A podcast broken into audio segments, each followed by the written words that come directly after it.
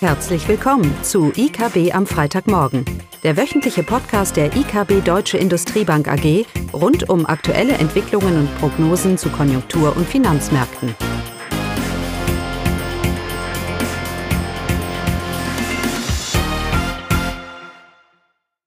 Willkommen zu IKB am Freitagmorgen mit Caroline Vogt und mir, Klaus Bauknecht.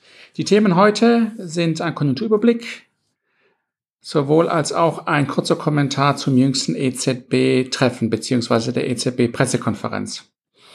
Generell scheint sich auf den Märkten eine gewisse Entspannung zu zeigen.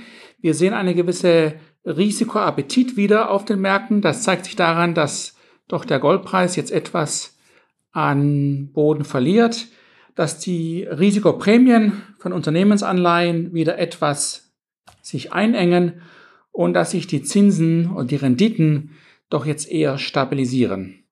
Aber im Moment und vor allem diese Woche hat natürlich jeder vor allem auf China geschaut und was da anhand der jährlichen, des jährlichen Treffens der Kommunistischen Partei dort welche wirtschaftspolitischen Weichenstellungen entschieden werden. Caroline, was ja. gibt es denn Neues aus China? Ja, gerade bezogen auf die Weltkonjunktur macht man sich natürlich immer Sorgen um die chinesische Konjunktur, weil die ja einen wichtigen Beitrag zum Weltwachstum liefert.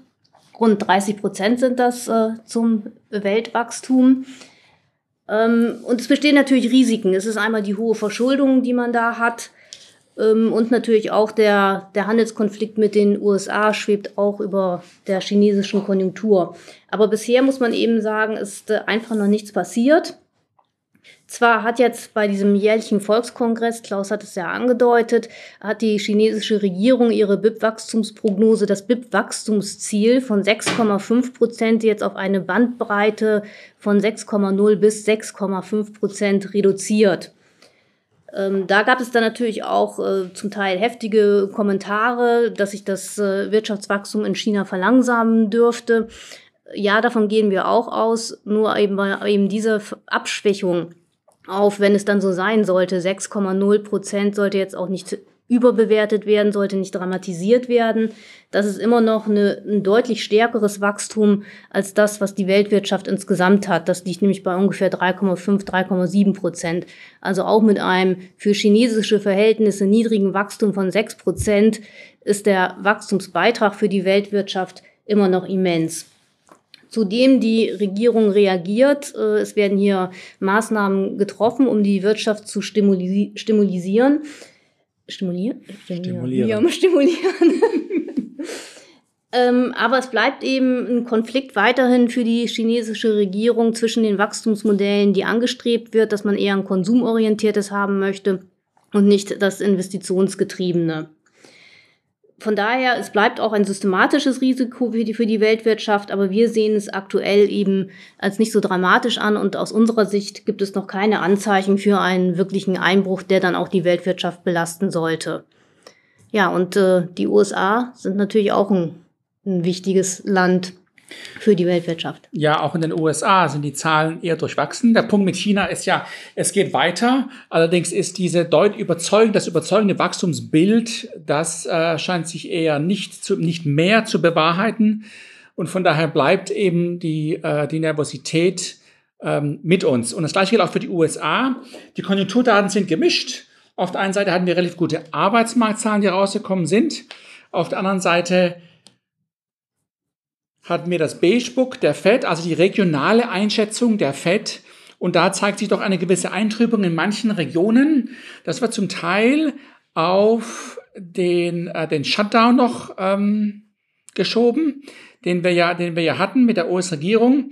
Allerdings ist davon auszugehen grundsätzlich, dass sich doch die US-Wirtschaft, die Wachstumsdynamik hier doch verlangsamen sollte. Die Steuereffekte werden ähm, auslaufen und dementsprechend ist mit einer gewissen Verlangsamung im Wachstum hier durchaus, durchaus auszugehen. Und die meisten Prognosen deuten das ja, deuten das ja auch an. Und auch die Fed hier scheint mehr und mehr zufrieden zu sein mit dem Zinsniveau, wo es ist. Sie macht weiterhin die Aussage, dass es doch wirklich eine positive Überraschung brauchen würde, damit sie noch einmal an der Zinsschraube dreht. Die Märkte gehen davon aus, dass die Fed hier keine weiteren Zinsen, Zinsanhebungen vornimmt. Im Gegenteil, es wird mehr und mehr spekuliert, wann die erste Zinssenkung hier kommen könnte. Und vor allem nächstes Jahr natürlich, wir haben ja Wahljahr nächstes Jahr, US-Präsidentschaftswahlen.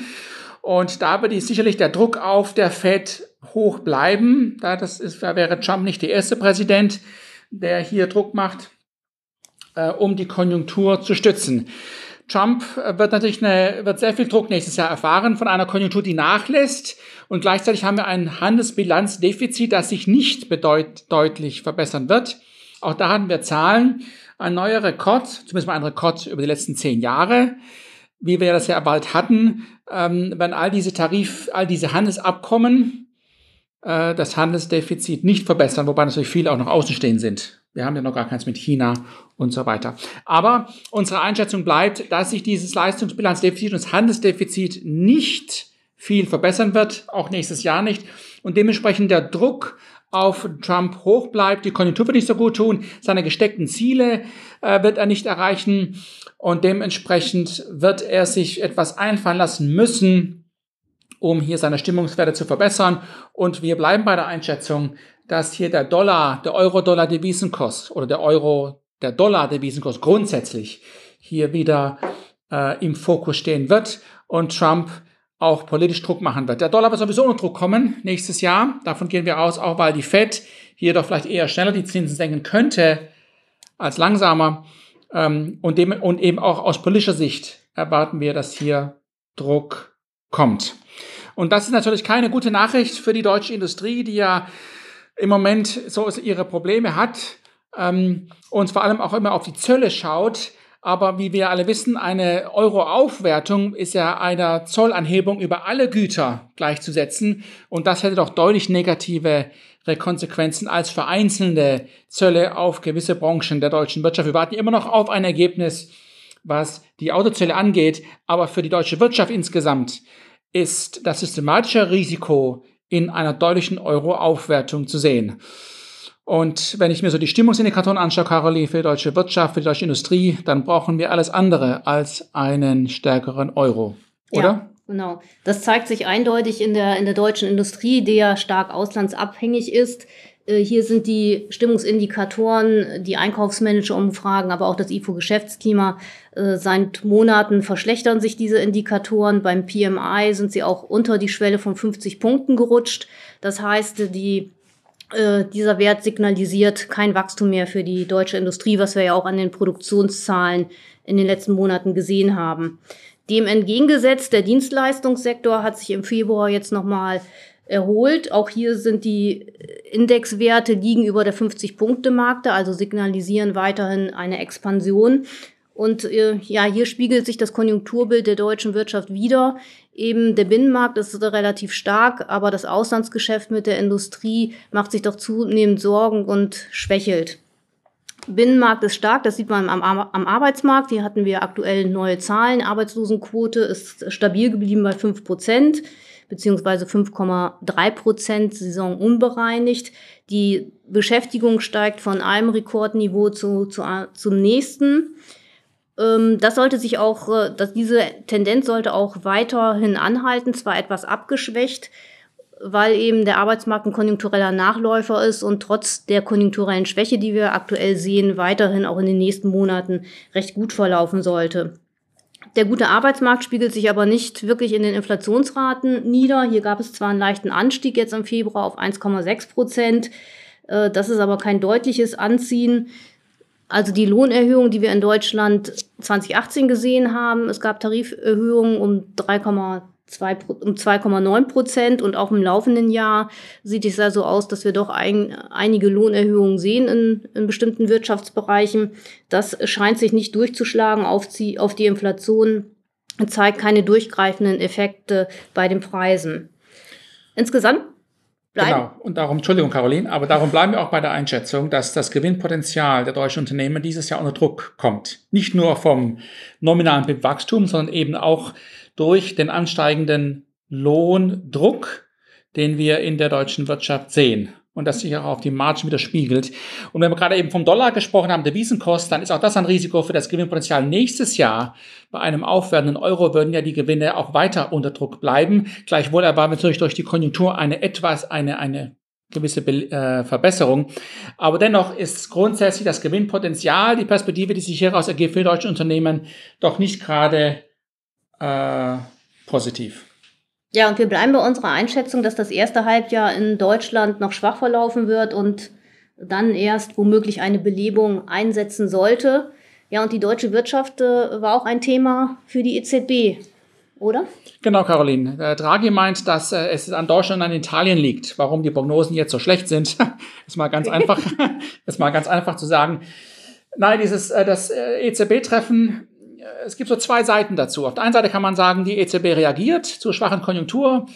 Sie hat gesagt, dass sie die Zinsen dieses Jahr nicht mehr anheben wird, als ob jemals irgendjemand geglaubt hat, dass das noch kommen wird. Äh, und sie hat auch äh, eine neue Langfristrefinanzierung für die Banken in Aussicht gestellt. Ähm, das ist ganz, ganz wichtig für die Notenbank, dass die Banken untereinander ausreichend Liquidität haben. Dass jede Bank so viel Liquidität bekommt, wie sie nötig hat von der EZB und nicht über den Interbanken, über den Interbankenmarkt. Auf der anderen Seite hat die EZB aber ihre Prognose für dieses Jahr doch deutlich nach unten genommen. Auch das ist datengetrieben. Das musste so kommen. Die Prognosen waren absolut nicht mehr haltbar die sie da hatte, was Wachstum angeht oder auch Inflation. Was allerdings so ein bisschen überraschend war, ist die Tatsache, dass sie ihre Prognosen für 2020 und 2021 mehr oder weniger so gelassen hat. Äh, gleichwohl betont sie aber immer wieder die hohen, hohen Risiken, die mit solchen Prognosen mit der aktuellen Prognose einhergeht. Also man, man bekommt so das Gefühl, dass sie selber ihren eigenen Prognosen irgendwie nicht glaubt und hier lieber ähm, ja gute Miene zu einem bösen äh, Spiel macht. Ähm, naja, die Daten werden es am Ende zeigen, ob die EZB vorausschauend genug war mit ihrer Geldpolitik oder eher hinterher läuft. Ähm, das Argument der Notenbank ist immer das gleiche, dass äh, der, ähm, der private Konsum in der Eurozone doch relativ gut dasteht. Wir haben einen guten Arbeitsmarkt und so weiter und so fort. Allerdings äh, ist der Wachstumsbeitrag des privaten Konsums nicht nur in Deutschland, sondern auch in der Eurozone eher überschaubar. Das heißt, vertraue ich auf den privaten Konsum als Wachstumstreiber, dann muss ich meine Wachstumsprognosen auch für 2020 und 2021 nach unten nehmen. Das reicht nicht aus. Äh, und von daher bleiben wir da ein bisschen, tun wir uns ein bisschen schwer im Moment, äh, diese Prognosen einzuschätzen, was das jetzt heißt für die Geldpolitik. Ich würde nicht ausschließen, dass die EZB noch weitere Ankündigungen hier machen muss, zumindest mal was die Zinsanhörungen angeht. Ich glaube auch, dass wir nächstes Jahr nicht viel an Zinsanhebungen sehen werden. Vor allem, wenn äh, hier Druck auf den Euro kommt, Aufwertungsdruck auf den Euro kommt, denn das ist ja eine geldpolitische Straffung in der Eurozone. Ähm, und so bleiben wir bei der Einschätzung äh, bei der EKB, dass wir hier selbst nächstes Jahr es unwahrscheinlich ist, dass wir eine bedeutende Zinswende in der Eurozone sehen, sehen werden. Ich habe von Daten gesprochen, auch für nächste Woche, Caroline.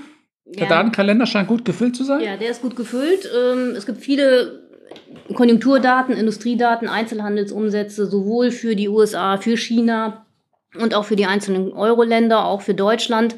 Das sind die ersten Januarwerte, die jetzt reinkommen und ja, es gibt einen ersten Eindruck, wie das Jahr gestartet ist. Aber der Fokus der Woche wird sicherlich wieder in UK liegen. Hier steht die nächste Parlamentsabstimmung über den Brexit an, drei Wochen vor dem eigentlichen Austrittstermin.